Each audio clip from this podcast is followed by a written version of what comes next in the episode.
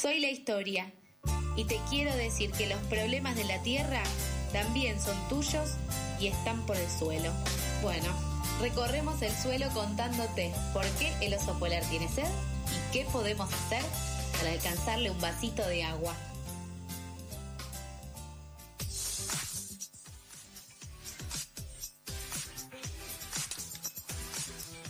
Eh, hoy estoy muy muy feliz porque voy a volver a tener eh, columna con una persona a que admiro y que quiero muchísimo. Eh, nuestro querido, genial, único héroe del mundo y la única persona que nos va a salvar de este futuro desastroso ambientalmente es nuestro querido Mijael Kaufman. ¿Cómo estás, Mija? Querido, qué maravilla arrancar el día así con vos. O sea, quiero grabar esa parte, hacer un recorte y ponerlo de tono del celular. Me parece, me parecería hermoso. Eh, estás en Ezeiza en este momento.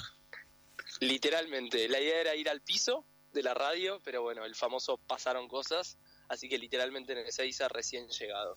Muy bien. Eh, ¿De dónde venís?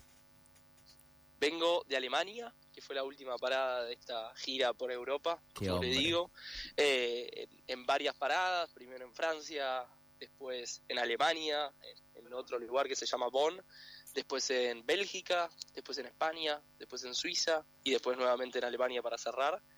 Así que una gira movida, 44 días, varias cumbres, reuniones, pero quizá una de las principales conclusiones no sé si ubican el famoso meme de mi país, mi país, el, señor que está con la bandera ahí flameando. Por supuesto. Eh, yo vuelvo más que nunca de esa manera, con el famoso mi país, mi país.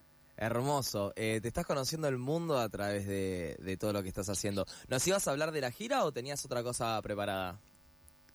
Había un texto preparado, pero seguramente va a ser leído y conversado la semana que viene ahí en el piso para, para generar otro espacio pero sí quiero como volver a esto más allá del chiste de, mi país, mi país, que es muy real, de que creo que hay algo interesante y, lo quería traer aquí a la mesa y a la conversación, que es que muchas veces nos hacen creer que en Europa todo está bien, que todo, sucede a la perfección, el famoso reloj suizo, y no es así claramente, y sé que no digo nada nuevo, pero lo interesante de que muchas veces desde Europa reivindican muchas de las cuestiones que vienen sucediendo en nuestros países. Por ejemplo, el tema de etiquetado frontal del que tanto hemos hablado en esta columna, me pasó en muchas reuniones en Europa que celebraban profundamente que en Argentina tengamos esa ley y en otros países de Latinoamérica también, y criticaban lo que tienen en Europa.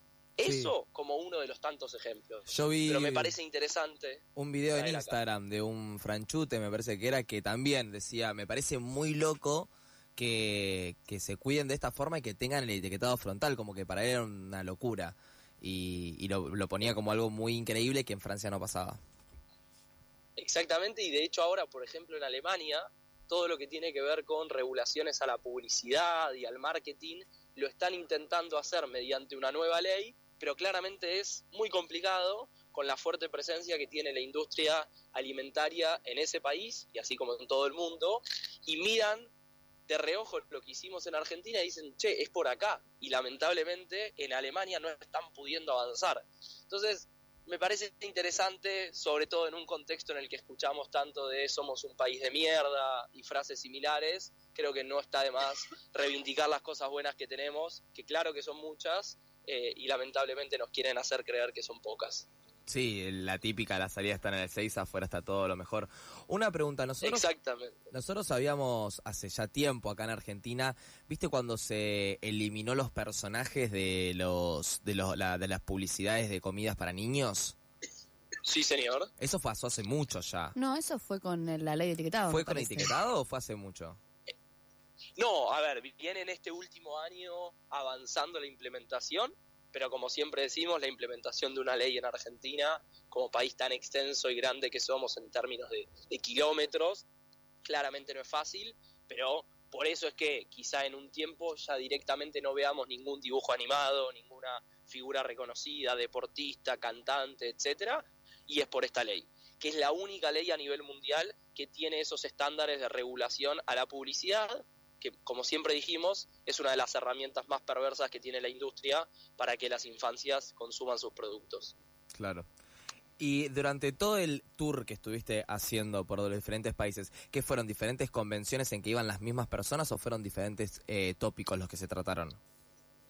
Fueron diferentes temas, lo cual hace que sea todo bastante intenso porque hay que ir cambiando el chip y eso es lo gracioso por decir de alguna manera, pero también tiene su, su intensidad. Digo, arranqué con lo que fueron las discusiones, las negociaciones para un tratado global de plásticos, que ahí volvemos a hablar de la industria de ultraprocesados, llámese Coca-Cola, Danone, Arcor, Nestlé, todos esos nombres del mal que Hmm. tanto hemos mencionado por etiquetado frontal, son los mismos que hacen lobby para que el Tratado Global de Plásticos sea el menos estricto posible. Pasa lo mismo que con etiquetado. Saben que va a haber un tratado y dicen que están a favor de un tratado, pero, Pero el que les claramente convenga a ellos. a favor de qué tipo de tratado. Claro. Y hacen, eh, o sea, Después- ellos, por ejemplo, son los organizadores de esto o es una, o una cuestión más eh, de- internacional de gobierno el que organiza esto, estos, estos eventos. se organiza como un espacio desde Naciones Unidas, pero así como participamos las organizaciones de la sociedad civil, también participan lobistas del sector privado. La gran diferencia entre las organizaciones de sociedad civil y el sector privado, y esto pasa en casi todas las cumbres internacionales ambientales, es que por una cuestión lógica, ellos tienen muchísima más espalda y recursos para estar con una presencia mayor. ¿Y qué implica eso? Que, por ejemplo, son más personas para acercarse a los distintos delegados y delegadas de los países que están ahí. Entonces, nosotros desde sociedad civil, que gracias que podemos estar ahí y contados con los dedos de la mano, ¿no? Nos es mucho más difícil hacer esa incidencia. Y hay una palabra que es central, que es el concepto de conflictos de interés. Las personas que están ahí representando a los distintos sectores o marcas en concreto, claramente tienen conflictos de interés. Y inclusive nos pasó en las discusiones por plásticos que vimos cómo algunos países repetían tal cual lo que les acercaban de las industrias. Palabras textuales de lo que dicen las propias páginas de las industrias en la discusión sobre el tratado de plásticos. Y no hay una forma, o sea, es medio pelotuda capaz la pregunta, ¿eh? Pero, o sea, no, no hay nadie que, que no sé, que alce la voz y diga, bueno, loco, obviamente vos tenés un conflicto de interés, no estás capacitado como para poder andar negociando o para poder andar involucrándote de esta forma tan activa en eh, cuestiones de, de- de tratados, leyes ambientales.